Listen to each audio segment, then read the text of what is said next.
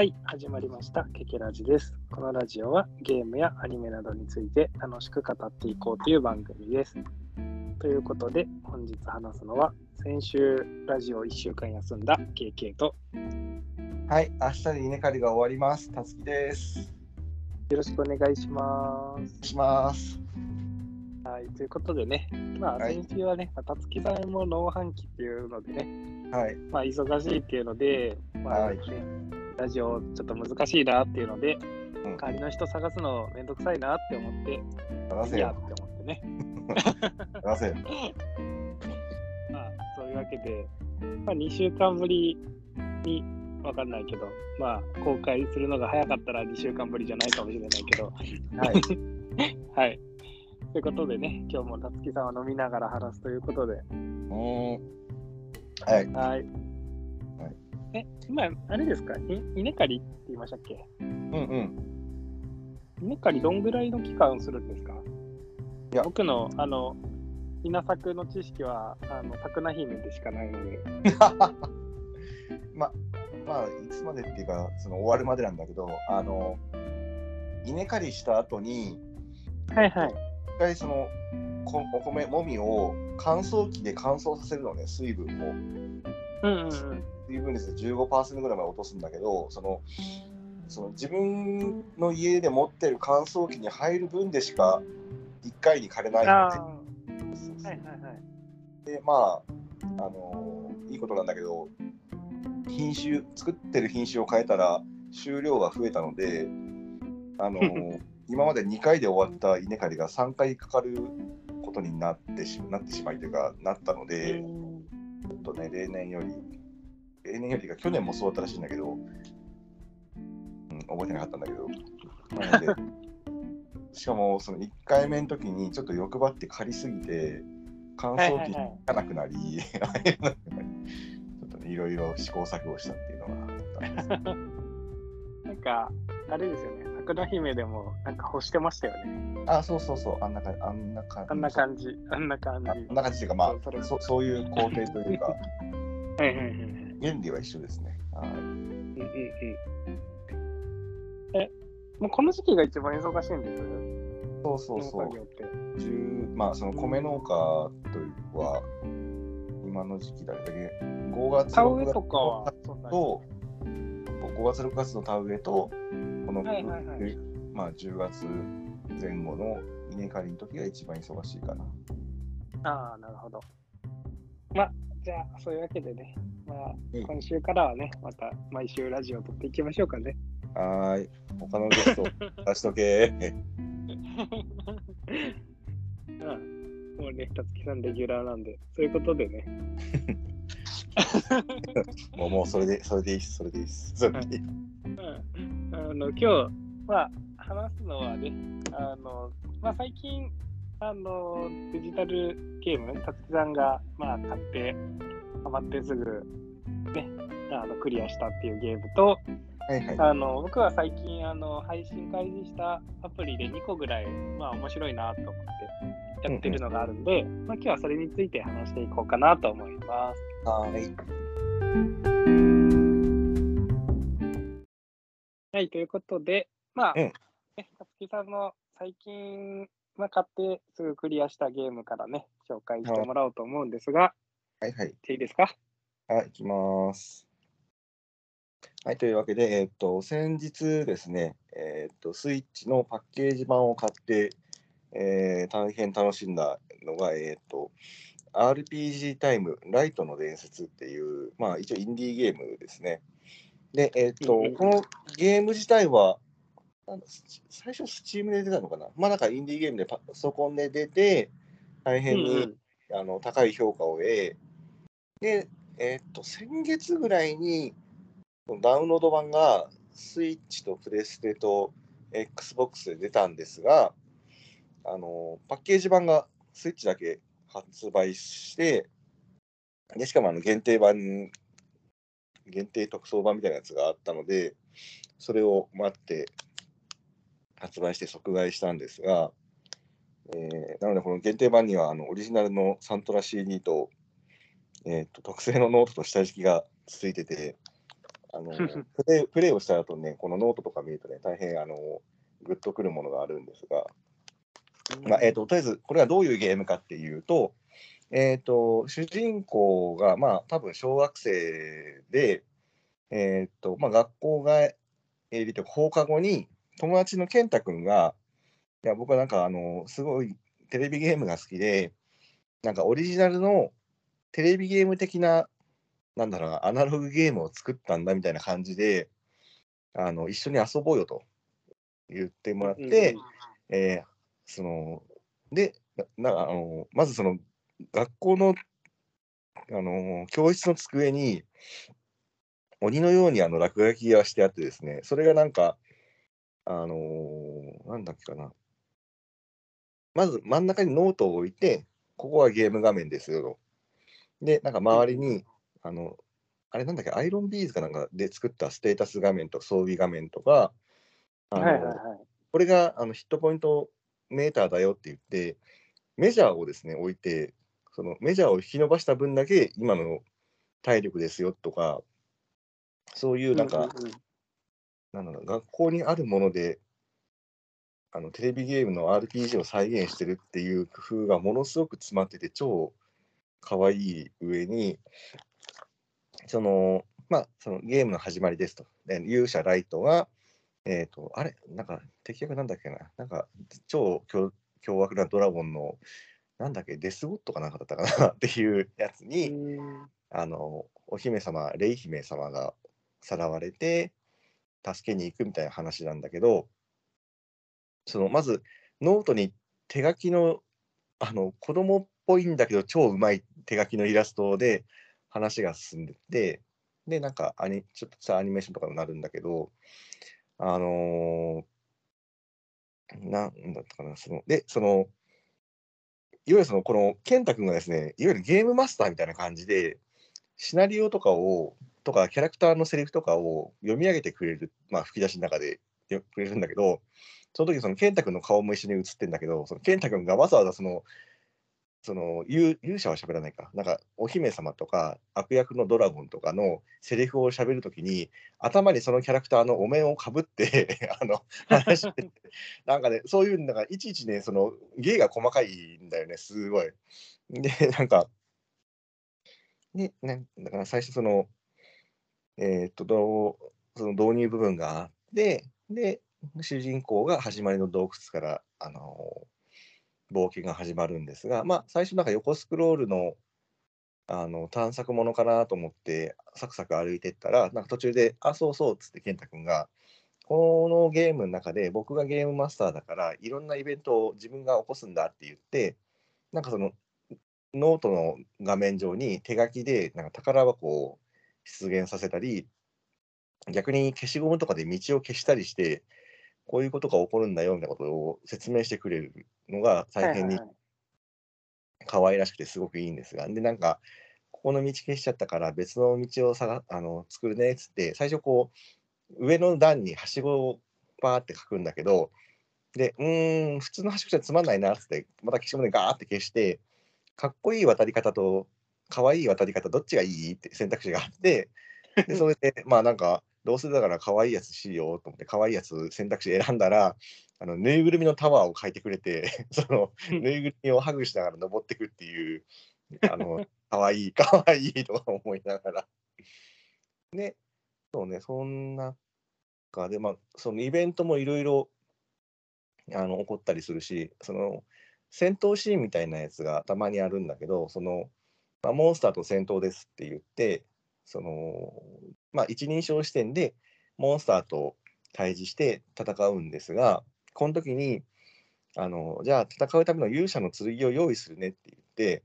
あのいそいそそのテーブル、えーと、机の横に置いてあったあの鉛筆にですね、いそいそとあの剣の柄をこうくっつけて、これが勇者の剣だよって言って、で、そのノート上のモンスターに、こう鉛筆でシュッてこう線を引いてこれが剣の軌道みたいになってそれでなんかそのモンスターとも戦うんですがそのモンスターとの戦いもなんか普通に、あのー、戦うんじゃなくってなんかちょっとこう小ネタを仕込んで、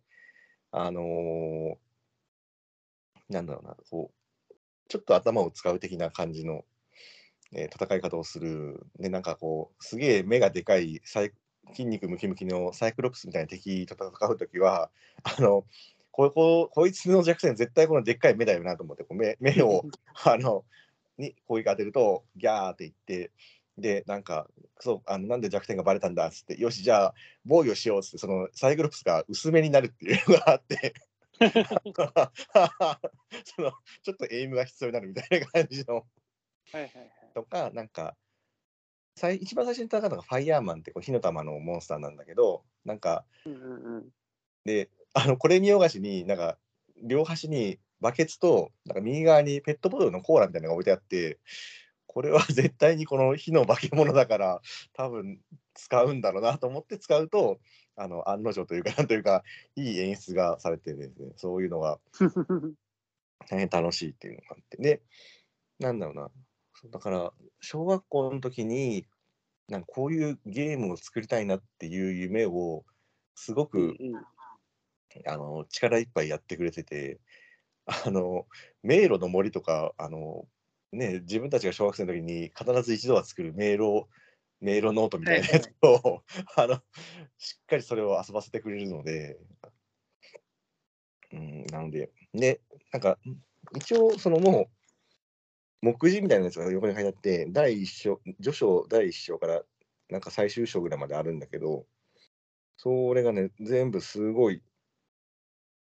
楽しいのでこれはうんうんうん。うんうん、で、まあまあ、もともとそのインディーゲームで、て3000円ぐらいのやつだったかな、4000円ぐらいのやつだったので、あのもう、まあ、今日1日1章やろうと思って、ちょっとずつ進めてたんですが、なんか、最後の方とか楽しすぎて一気にやってしまって、プレイ時間的には8時間ぐらいなんだけど、すごく濃密なうんうんうんプレイ感があって、大変に楽しかったですね。これは大変におすすめですね。うんうんうん。なんか、まあ僕も、まあ気になってはいて、うんうんうん。あの、なんか導入の部分だけは YouTube のなんかうんうんうん実況動画で見たんですよ、パソコン版の。うんうんうん。なんか、まず、まあ、あのね、今聞いてる人、ちょっと映像がないんであれですけど、あの見たら結構なんかかわ可愛らしいというか、うんうんうん。こう子そうそう。供たちが遊んでる感じだけど、うん。しっかりなんか絵が、まあね、その小学生が自由帳とかに描くのとは思えないクオリティでね、すごいね、あの綺麗にね、してるんで、うんそういう、なんか雰囲気がね、すごいいいゲームだなって見てて思いましたけど、子供の時とか、こんな風に自由帳とか書いて遊んだりとかしてました、たつきさん。あったあったやってたやってた。うんうんうん。自分もなんか自由帳に、なんかいろいろそういう RPG みたいなの作って、友達と遊んだりとか、うんうんうん、まあ、その、結構カード遊戯王とか流行ってたから、小学生の時、はいはいはい。あの自由帳に書いて、あの切って、うんうんうんまあ、カードゲームしたりとか、まあ、そういうふうなね、あの、うんうん自由帳でこう遊んでたのをね、ちょっと思い出すなって思いましたね。特に自分、あれ、小学生の時か中学生の時が、ちょうどあのスーパーファミコンで RPG スクールが出たみたいはい、ね。でそれでなんかゲームのなんか設定だけすげえいっぱい考えて、あのいざ作ろうとすると大うん変あのめんどくさくなるっていうのを やってたのでで、もありましたよ、スーファミの RPG あスクール。。そうそうそうそう。ただ、そのやつ、その、まあ、割と頑張って作ったところで毎回データ消えるから、あ、そうなんだ。そうスーファミの頃とかね、結構、データ消えやすかったりとか、言われましたから、そのカセットにもよるんだろうけど、うんうんうん劣化してたのかもしれないですけどね。うん。えーなので、大変におすすめです。うんうん。まあね、僕そのうちね、やりたいなとは思ってますけど。ああとこれ、その、なんかその、エリアごとのまあページにがあるんだけど、そこでなんか、なんだろうな、探索ボタンみたいなやつがあって、それを押すと、その、ノートのページ内にいろいろ書き込まれてるやつの、なんか、これには設定があるよみたいなところがあって、でそれでなんか、この植物は何とかだよとか、これはどういう動物だよとかあるんだけど、その中に必ずほぼ毎ページにミニニンっていう小さい忍者のが必ず隠れてる1匹、1匹というか1人隠れてて、でうんそれを見つけれたら、ノートの端っこに、ここのミニニが見つけたよっていうチェックボックスを チェックをしてくれるから、それで、なんか、ここのやつって集めた、見つけたっけっていう風な、あの、楽しみ方もできるので、多分全部探したと思うんだけど、多分その Xbox とかプレステだと、あの、トロフィーとか、実績が出ると思うんだけど、スイッチ版はその機能がないので、ただそのオプション画面みたいなところに、なんか年度トロフィー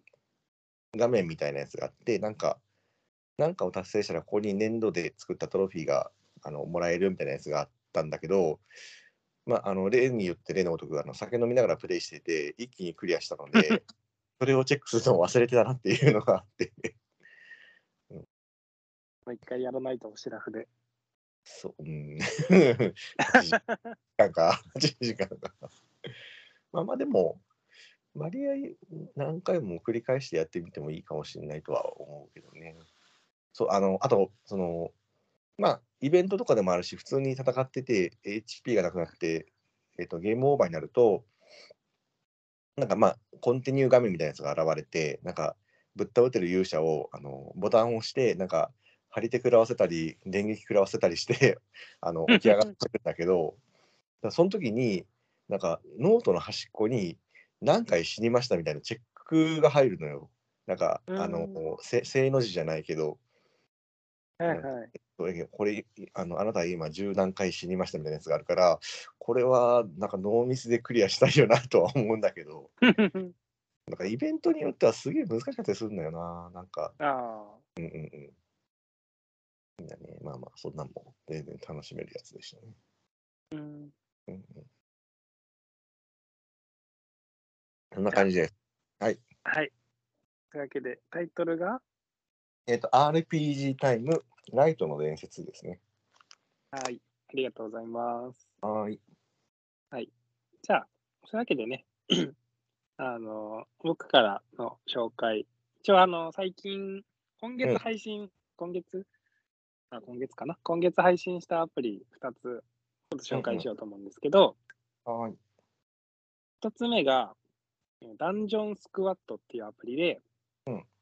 まあ、これが有料の760円とかかな、まあ、800円弱ぐらいのアプリなんですけど、うん。これあの前作があのダンジョンメーカーっていうの知ってます、うん。まあ、なんかそういうのがあったんですけど、まあ、それもなんか結構人気があってっていう感じのなんか、まあ、続編というか、まあ、まあ、そこが同じとこが出してるアプリになるんですけど、ちなみに、あの、これが、アイ Android 版が10月7日ぐらいに出たのかな？うん。で、iOS 版が10月の15日に配信されて、うんうんこの1週間ぐらい間が空いたのはなんでかっていうと、うんうん。あの、表現がちょっと、あの、肌色が多くて、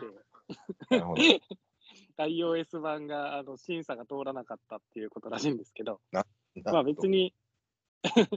まあ別にそういう、なんていうんですかね、そう、エロ目的でやるアプリではないとは思ってるんですけど、まあこう、まあキャラが、まあちょっと可愛らしい、可愛らしいというか、まあ女性キャラ基本的にこう出てくるんで、まあそこら辺がね、まあちょっとドット絵なんですけど、ちょっと肌色が多いっていうのでね。うん。まあ結局あの修正されたけど、まあ別に、なんかタイツ履いて、それはそれでそっちの方がいいんじゃないかっていう 人もね、なんかネットとかね、見てるとね、いいるみたいですけど、まあ普通にあのアプリとして楽しいんですけど、まあどんなアプリかっていうと、うんうん。あの、まあなんか、ストーリー的にはその主人主人公側というか、まあ、その自分が使うキャラは、えっ、と、なんかな、魔王なのかな、うんうんうん。なんかまあ、魔界が破壊されて、で、まあ、その、なんですかね、あの人間たちのいるところに攻めるみたいな、うんうん。まあ、そんな感じで、まあ、すその攻め込む中で、まあ、仲間を増やしたり、うんうん。あのまあ、武器とかを増やしたりしながら、まあ、どんどんこう征服していくみたいな、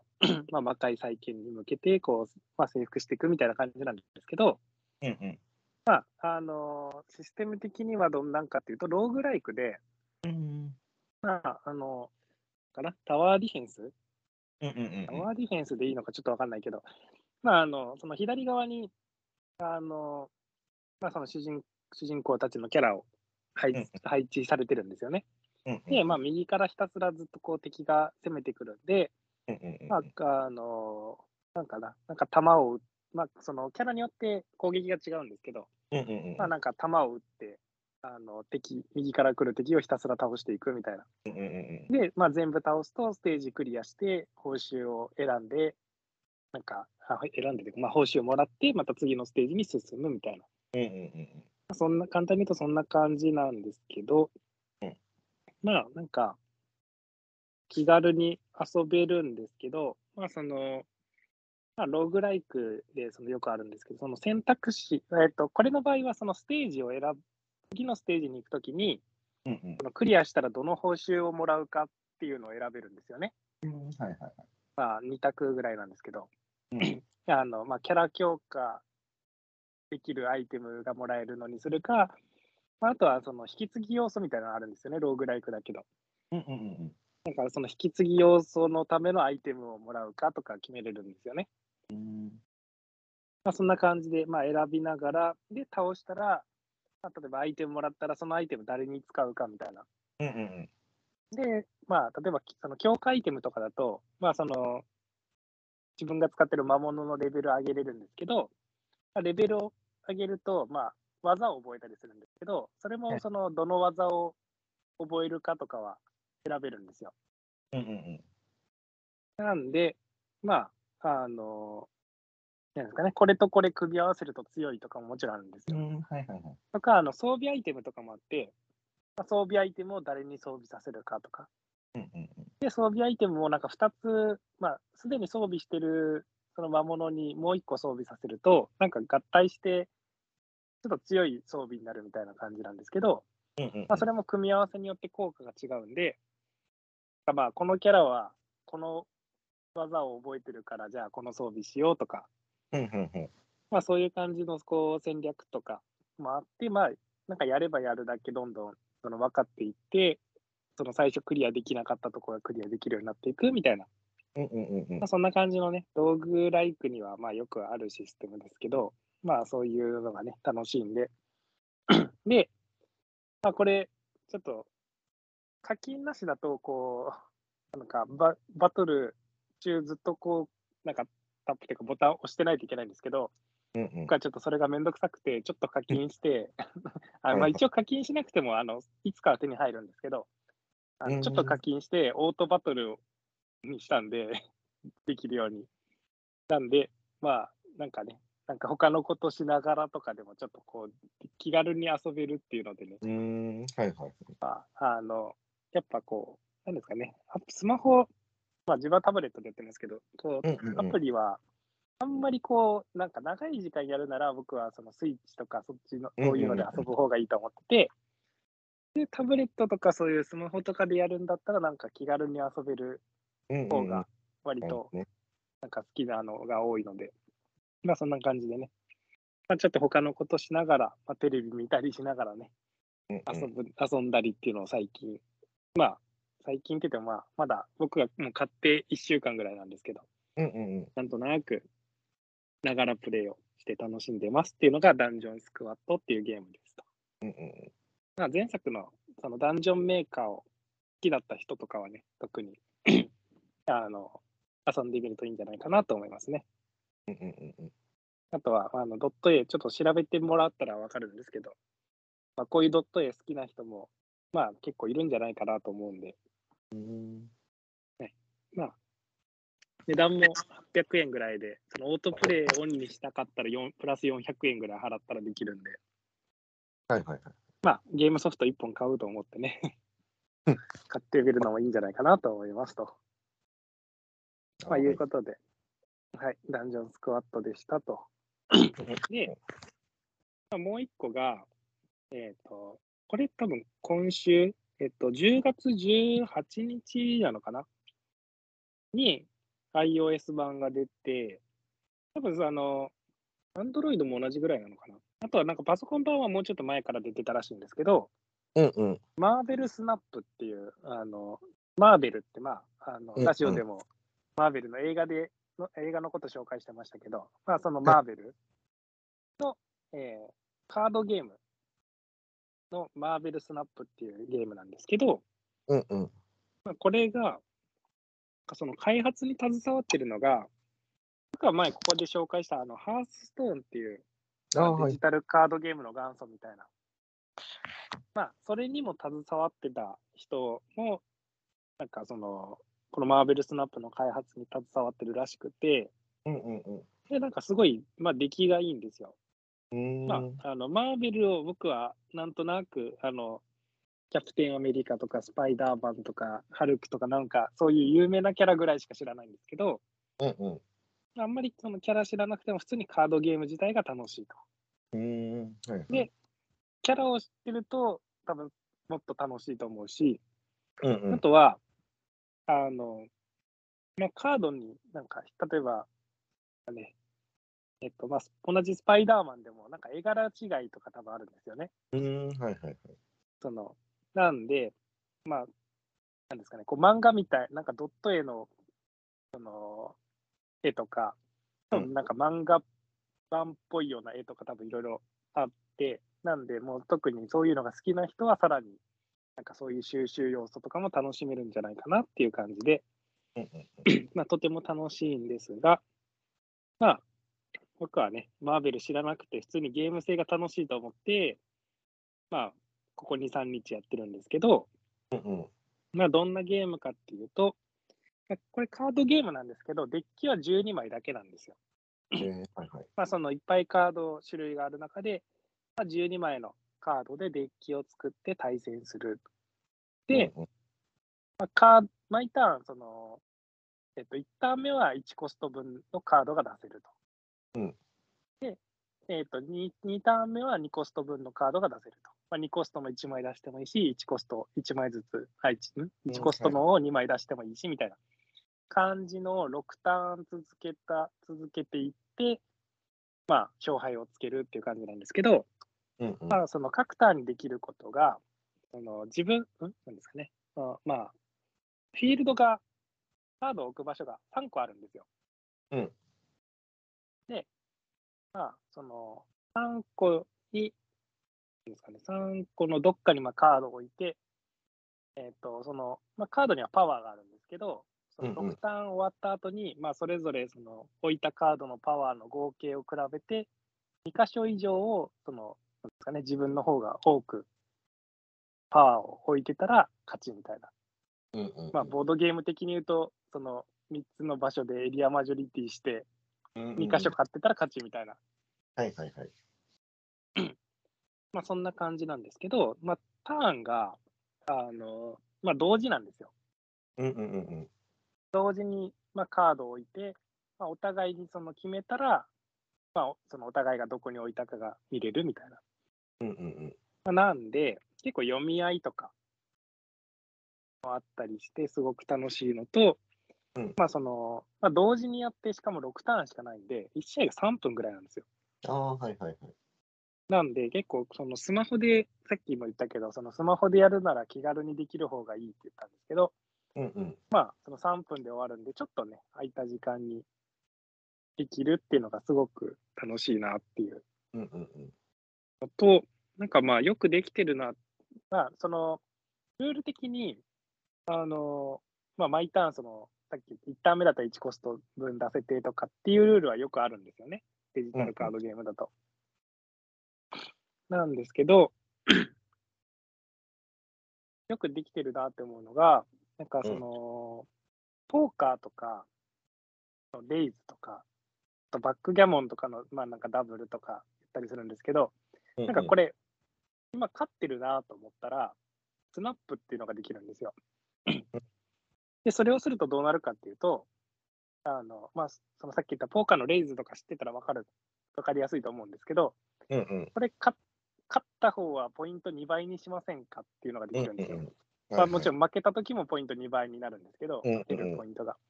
なんかそういうのができて、まあ、それが嫌だったら、降参とかできるっていう、なんか、そういうのって、なかなかカードゲームにないから、うん。なんか新鮮だなって思って。で、まあなんか一応そのランクみたいなのがあるんですけど、基本的には、まあ、ずっとお互いそのスナップっていうのをしなかしなくて、最後のターンまで行って勝敗がつくと2ポイントなんですよ。うんうんうんまあ勝ったらプラス2、負けたらマイナス2で。うんうん。で、そのスナップっていうのを片方がしてると、そのポイントが2倍になって、もう片方もしてると、さらに2倍で、最大8ポイントみたいな。えなんで、まあ、それが嫌だったら、まあ、最後終わる前に、まあ、お互いスナップする前だったら、途中でやめれば、その1点だけで済むみたいな感じで。っていうところも、なんかあんまりなくて珍しいなっていう。感じで、面白いとこですね。っていうのと、まあ、同時にカード出すっていういうこと言ったんですけど、うんまあ、その最後、6ターン目になった時に、その5ターン目までで出したカードの時点で、なんかまあ、2箇所こっちが勝ってると。うんうん。で、まあ、1箇所負けてるっていう時に、あの、まあ、どこに出すかみたいな、2箇所確実に勝てばいいから、2箇所にちょっとずつ出すのかとか、うんうんうん。それとも負けてるところにその強いカード出すのかみたいな。うんうんで、さっき言ったように6ターン目は6コストカードが出せるんですよね。うんうん。で、まあ、その一応カード、今のとこ出てるカードの中では、その6コストのカードが一番、コストとして一番高いんで、うんうんうん、まあ、基本的には強いカードが出せるんです、最後のターンは。なんで、まあ、そこら辺、どこに何を置くかみたいな。読み合いとかも楽しいし、とかなんかカードによっては、そのまあ、今回出したときに、相手も同じ場所に、そのターンにカード出してたら強くなりますよとか、まあ、いうカードとかもいろいろあるんで、まあ、相手が今回どこに出すのかなとか、じゃあ自分はここに出そうとか、いう感じでね、あの読み合いができるのもたのが楽しいなっていうのと、あとは、まあ、そのデッキが12枚しかないっていうことで、なんかそれだけだと、毎回同じような感じになるんじゃないかなってなる思うんですよね、それだけだと。ただ、まあ、これの、やっぱその他のカードゲームと違ったところが、まあその置く場所の、その場所の効果がそれぞれついてるんですよ。うん、はいはいはい。まあ、例えば、まあ、ある場所は、その、この場所になんか置かれたカードのパワーをプラス1するとかうんうんうん。っていうのが例えばあったとしたら、まあ、そこにはできるだけこう、まあ、弱くても数多く出した方がいいとか、うんうんうん。あまあ、一応同じ場所にはあの1人当たり4枚までしか出せないみたいな制限はあるんですけど、まあ、そんな感じがあったり、逆に例えばこのか、この場所のカードマイナ全部マイナス2されるとかいう効果だとしたら、あんまり弱いのいっぱい出しても全部マイナスされていくから、うんうんうん。なんか強いのをもう1、2枚出す方がいいみたいな。まあ、そんな感じで、その場所ごとにいろいろ効果があって、うんまあ、今、分かりやすいの言いましたけど、なんか場所によってはすごいこう、あすごい効果があったりするんですよ。ここのカードの効果2倍するとか、あはいはい。まあ、とんでもない効果のカードとかもあったりするんですけど、場所が。まあ、そんな感じなんで、でそれがその毎回ランダムに選ばれる、選ばれて、でしかもその公開されていくのが、その1ターン目にはその場所カード3枚のうち1枚しかオープンされてなくて、2ターン目になると2枚目オープンされて、3ターン目になるとその3枚目の場所の効果がオープンされてみたいな感じなんですけど、まあそんな感じで、毎回その違った場所が出てくるっていうので、なんかその毎回違っそのずっと同じデッキを使ってでも、毎回違うプレイが、まあ、楽しめるっていうのでね、うんうんうん。すごい楽しいですよって感じですね。えああとはその、ちょっとさっき言ったけど、カードゲームアプリって金かかるんですよね。うん。ただ、もうこれの場合って、そのさっき言ったように、その、まずカードの、カードをいっぱい、同じカードを集めると、レベルアップみたいなのあるんですけど、レア度アップできるんですけど、はいレア度をアップしても効果は変わらなくて、ー、えー、手柄が豪華になっていくんですよ。ああ、はいはいはい。最初は平面だったのが、ちょっとこう飛び出た感じの絵になるとか。ああ、へえ。で、まあちょっと最後まで上げたらどんな風になるかとかはちょっと僕まだ始めたばっかなんで全然わかんないんですけど、うんうん。まあそんな感じで見た目が変わるだけで、あまあ一応その、まあ、なんかディアードを上げていくと経験値みたいなのもらえて、その経験値で、まあ、また新しいカードがもらえたりするみたいな感じで、なんで、多分無課金でもいっぱい遊んでると、なんか毎回プレイするたびに、その、ディアードを上げるためのものはもらえるって、なんか絶対もらえるんですよ。うんうんなんで遊べば遊ぶだけどんどんもらえるんで、うんうん多分無課金でも、まあずっと遊べばカードはどんどん手に入っていくんじゃないかなと思って。うんなんか一応課金する、まあなんか課金がなんかそんなになくて、まあ一応シーズンパスみたいなのがあるんですけど、うんうんまあ課金したかったらそれぐらいちょっとし、まあしたかったらするぐらいで。多分そんなに課金しないと手に入らないカードとかがあるのかちょっと今のところわかんないんですけど、うんうんうんまあ無課金でも楽しめるようにってしてくれてるのかなって思ってますけど。うんうんなんで、まあ結構、なんですかね、カードゲームってうんうん始まっ、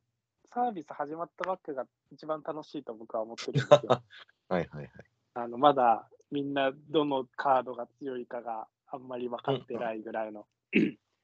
なんで、まあ、今始めるのがね、一番多分楽しいと思うんで、ぜひね、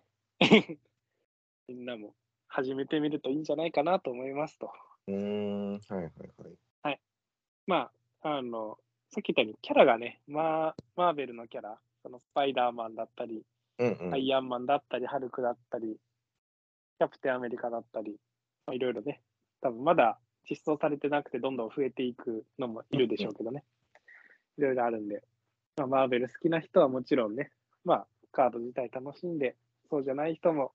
ぜひ遊んでみましょうとうんうんうん。いう感じなんで、まあ、とりあえず、たつきさん遊びましょう。なるほどね。なるほどね。はい。で、うん紹介は以上です。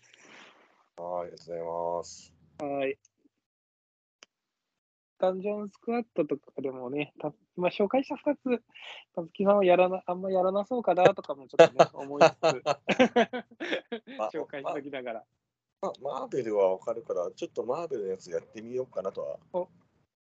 どうでしょう結ね。どうでしょ構、マーベルのやつ、あ、わかんない。僕がそういうのが好きだからかもしれないけど、最近もツイッターの広告がそればっか出ます。う。あ あ。多分まあ、宣伝、まあね、マーベル、ある程度、金はあるのかな。なんか、広告がよく出るんで。今ね、聞いて、あ、そういえば自分のツイッターで広告見るなとか思う人ももしかしたらね、いるかもしれないけど。ああ。えー、はい。まあ、そういうわけで、あとなんか、話したいのはありますか？あと、あと、えー、ないな。ないな、特に。じゃあ終わりますか。はい。はい、ということで、まあ、あの最近発売した、